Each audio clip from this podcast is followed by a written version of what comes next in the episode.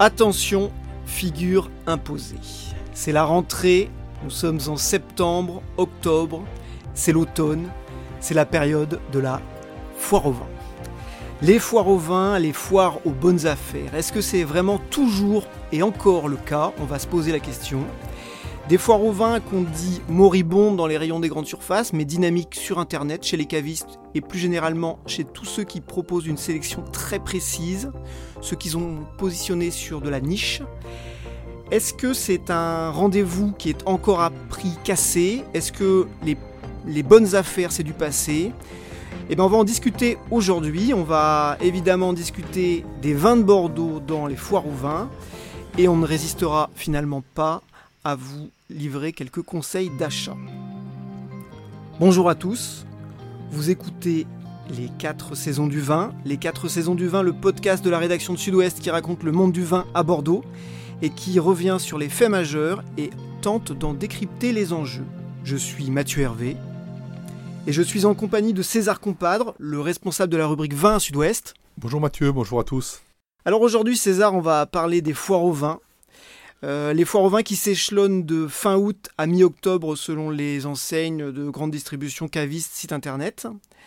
Alors, première, euh, première remarque, aujourd'hui on entend que les foires au vin sont en mutation, hein, même si ça reste un fort euh, moment au niveau commercial. C'est le moment de l'année où les prix des bouteilles augmentent en moyenne un petit peu. On arrive à 8-10 euros, peut-être un petit peu moins. Tu vas nous dire ça plus précisément, César. Effectivement, les foires au vin, septembre et octobre, c'est le moment où les amateurs pensent à faire leurs courses. Et c'est le moment où les responsables de grandes surfaces, notamment, mais aussi chez les cavistes et autres, euh, vont faire des ventes. Il, n'y a pas, dans le monde de la grande distribution, de soldes plus importantes que les soldes viticoles, puisque finalement les foires au vin, c'est des soldes. Euh, pour ceux qui... Euh, les soldes du blanc, les, les fournitures scolaires, etc., sont, sont, des moments particuliers dans le monde de la distribution, mais les foires au vin engrangent un chiffre d'affaires bien supérieur à ces autres événements. Donc oui, c'est un événement important, mais c'est un événement qui, comme vous l'avez annoncé, est en pleine mutation parce que ces dernières années, les foires au vin marchent moins bien. Alors justement, euh, les foires au vin sont en mutation, marchent moins bien, euh, peut-être sur certains créneaux sont en difficulté commerciale, et cela coïncide avec euh, la crise que traversent les vins de Bordeaux. Nous en avons parlé ici déjà à plusieurs reprises. Alors évidemment, la question c'est est-ce que pour toi c'est juste une coïncidence ou pas? Non, c'est pas une coïncidence parce qu'il y a, il y a la rencontre de deux événements structurels. Le premier, c'est que la grande distribution française est en crise. Le modèle est remis en cause, nous l'avons vu ces dernières semaines, des enseignes licencient, vendent des magasins, se restructurent faire ses courses euh, dans un lieu immense est de moins en moins du goût des Français. On recherche des, petits magasins, des halles de produits, etc. Donc le modèle de la grande distribution française est en crise et je rappelle que la France est le pays du monde qui a le plus de mètres carrés de grandes surfaces par habitant. Donc les grandes surfaces, c'est le modèle français de distribution. Et en parallèle, le monde du vin à Bordeaux, on l'a vu, des problèmes d'identité sur les couleurs, baisse tendancielle importante de la consommation de vin rouge à l'avantage de vin rosé et de blanc, et Bordeaux et la grande distribution sont des frères siamois. Depuis 40 ans, c'est la grande distribution qui a fait les foires de Bordeaux, et c'est Bordeaux qui s'est démocratisé avec la grande distribution. Donc finalement, la conjonction des deux événements, à mon avis de manière structurelle, amène les difficultés actuelles. Alors effectivement, et ça c'est ça c'est une remarque, c'est-à-dire qu'il y a une dizaine d'années, on pouvait encore trouver des grands crus euh, classés à prix très intéressant en foire au vin. Euh, ça c'est un peu fini quand même. Hein. Un peu fini. Euh, en revanche, on peut trouver des bons seconds vins, des très bons seconds vins à des prix encore compétitifs, des crus bourgeois qu'on trouve encore, mais effectivement la présence des Bordeaux de manière générale s'est vraiment érodé Il faut dire que Bordeaux était, omniprésent. Hein. Il y a quelques années, Bordeaux, c'était 60-70% de l'offre de foire au vin. Aujourd'hui, c'est bien moins, mais de manière tout à fait logique, le 60-70% était peut-être une surreprésentation par rapport à l'importance des vins de Bordeaux. Ce qui se passe effectivement, comme vous l'avez souligné, c'est que la hausse importante des très grands vins de Bordeaux a chassé une partie de la population française de ce type de marché. Les Français se sont entre guillemets rabattus sur les seconds vins. On les trouve entre 15 et 25 euros la bouteille. Ça correspond à un effort d'achat important. Parce que je rappelle qu'en grande distribution française, une bouteille de vin de Bordeaux, toute appellation confondue, est à moins de 6 euros en moyenne. Pendant les foires au vin, les acheteurs nous l'expliquent, les consommateurs font un effort de 2-3 euros. Ils achètent une bouteille 7, 8, 9 euros. Aller au-delà de 10 euros pour un consommateur moyen, c'est un gros effort. Donc évidemment, quand on est en train de parler de second vin ou même de premier vin, on est complètement dans un autre univers. D'accord. Alors, il y a quelques, quelques autres éléments clés quand même à, remarquer euh, ces dernières années. Évidemment, il y en a un qui est euh, la montée des vins bio et vins biodynamiques euh, dans certaines enseignes. Hein. Là, pour ne pas les citer, je vais, dire Monoprix par exemple, qui, qui vise une clientèle très particulière, une clientèle jeune, urbaine, avec un certain pouvoir d'achat, mais eux, c'est très clair, ils se sont positionnés sur une sélection caviste un peu. Exactement. En fait, le bio et la biodynamie, les vins naturels d'une manière générale, c'est un mouvement de fond euh, qui correspond à euh, protection de l'environnement, euh, consommer plus propre, à, toute une série d'éléments qu'on connaît bien dans le monde de l'alimentaire en général. La grande distribution propose de plus en plus de ce vin de cette famille, mais également en restauration et également chez les cavistes qui sont souvent prescripteurs sur ce sujet. Donc effectivement, les chiffres de vente augmentent, mais attention, il y a des parties importantes de ces vins qui sont importés. Ça veut dire que la France produit des vins bio. Une bouteille sur dix produite en France est une bouteille bio c'est beaucoup et en même temps c'est pas beaucoup. Pour alimenter certains marchés, ce n'est pas suffisant et on voit des enseignes qui importent des vins bio et effectivement, entre guillemets, c'est dommage que ce ne soit pas produit en France. Et puis il y a, un autre élément euh, qu'il faut remarquer, c'est évidemment la dimension environnementale du vin, puisque de, manière de plus en plus euh, caractéristique euh, on voit que dans les catalogues, il y a des certifications environnementales qui sont mises en avant. Hein. On voit, euh, on a parlé du bio, mais on voit beaucoup la HVE, hein, la haute valeur environnementale. On voit Terravitis mis en avant. On voit les vignerons en développement durable qui sont mis en avant. ça correspond à une forme d'aspiration du consommateur. Quoi. Bien sûr, bien sûr, c'est un mouvement de fond. Nous l'évoquions, et, c'est vrai qu'il y a plusieurs certifications. En, le langage habituel consiste à dire les vins bio, Bio, c'est en même temps un générique, mais c'est surtout un cahier des charges précis, avec des normes précises. Et à côté, vous l'avez souligné, HVE, c'est un vin entre guillemets produit plus proprement, mais il n'est pas labellisé pro, il n'est pas labellisé bio, pardon. On peut utiliser des produits de traitement en étant HVE qu'on ne peut pas utiliser sur le bio. Pareil pour Terravitis, on produit entre guillemets plus propre, mais avec d'autres types de, produits. Donc effectivement, les normes sont nombreuses. Je comprends d'ailleurs que nombre de consommateurs puissent s'y perdre, mais d'une manière générale, quand on est dans le vignoble, on se rend compte à quel point les viticulteurs et les négociants ont pris, euh, ont pris euh, se sont rendus compte de l'importance de ce phénomène et chacun se l'approprie en allant jusqu'à la certification bio ou pas, mais en tous les cas, des traitements raisonnés, un travail plus propre.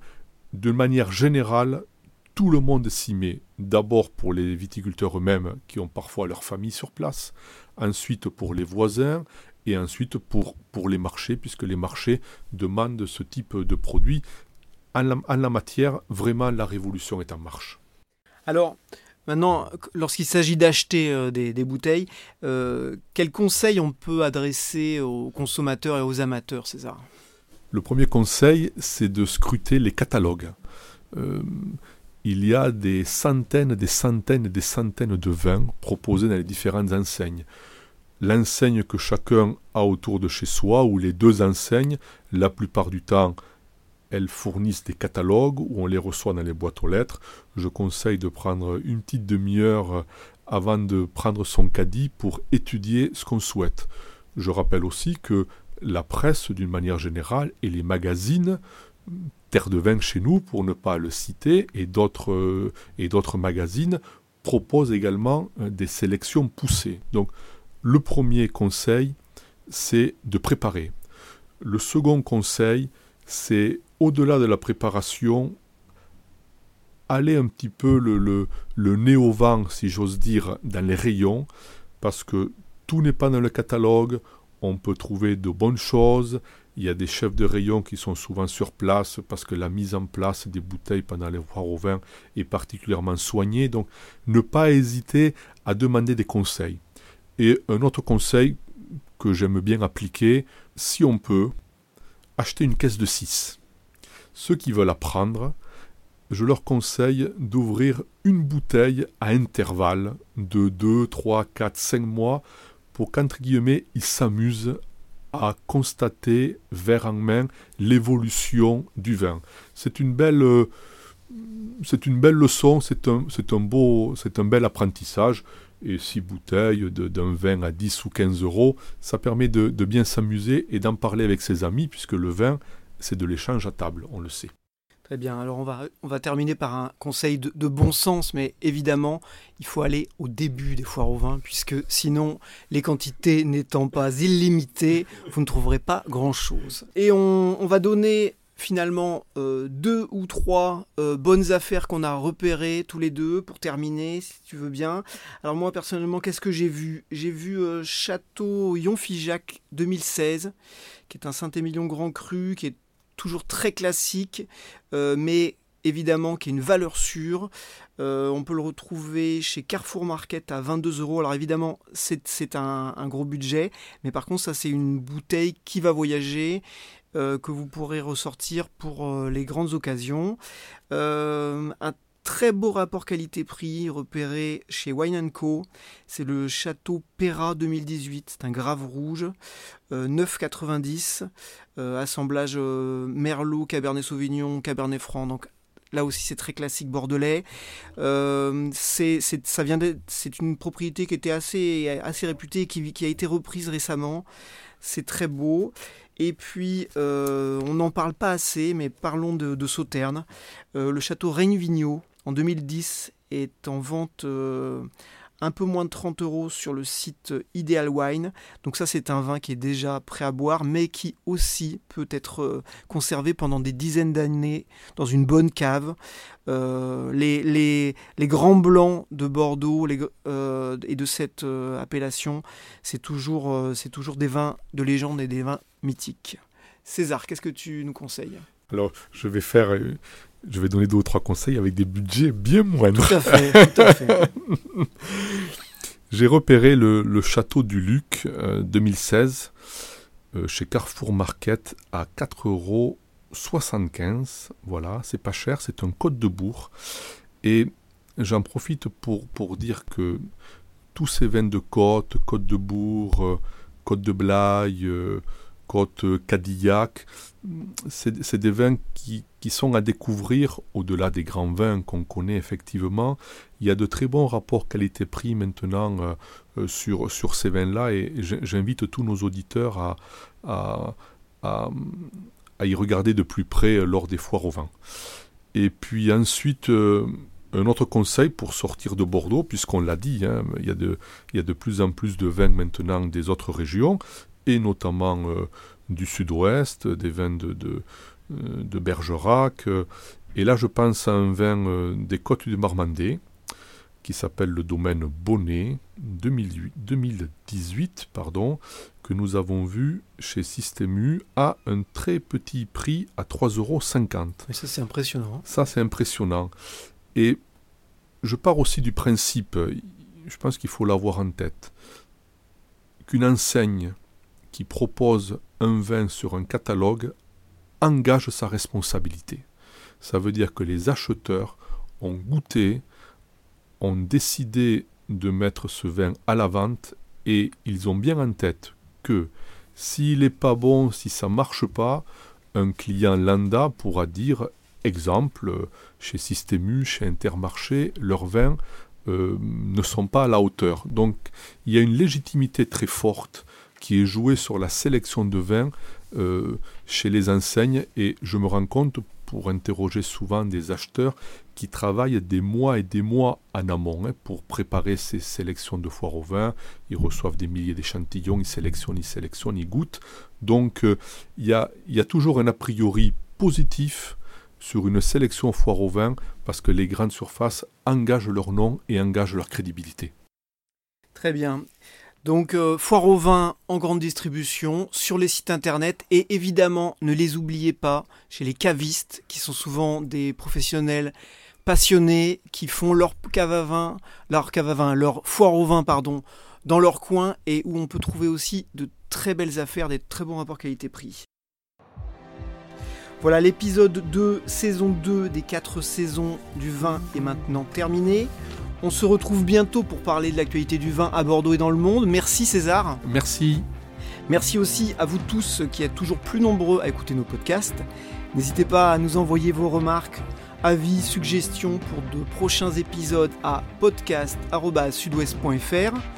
Retrouvez tous les épisodes des 4 saisons du vin sur sudouest.fr et pour ne pas manquer les prochains, abonnez-vous à Sudouest sur Deezer, Spotify, iTunes et Google Podcast. À bientôt.